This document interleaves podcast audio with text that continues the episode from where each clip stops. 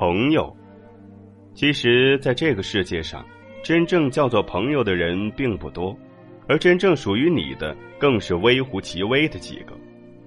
即使在这微乎其微中，仍需要你好好珍惜、好好把握，否则便很容易错过。有一种朋友叫做吹嘘，他把对你的帮助常常放在嘴里，不停的提。说什么我对你忠心耿耿、死不足惜，说什么如何如何颇费心机。有一种朋友喜欢沉默，当你失意的时候，他会默默的替你焦急，不断的为你创造机遇。当你成功的时候，他的喜悦甚至会远胜过你自己。喜欢吹嘘的，可以把他看作虚伪；喜欢沉默的，往往是你最好的朋友。付出了，不去标榜真诚。没有付出的时候，就不要说能够付出。是朋友就应该不敷衍、不虚伪、不欺骗。在朋友的字典里，没有尔虞我诈、唯利是图的字眼。朋友就是朋友，不是朋友，无论你如何强求，也不会成为朋友。你想交到朋友，首先你要先成为别人的朋友。你想得到温暖，首先你应该先把阳光散布到别人的心头。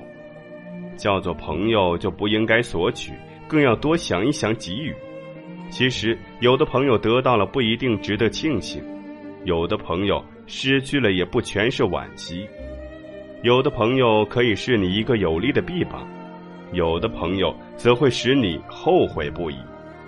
你想交到朋友，就应该用心把握，不去苛求他的缺点与卑微，不去攀附他的权势与威名。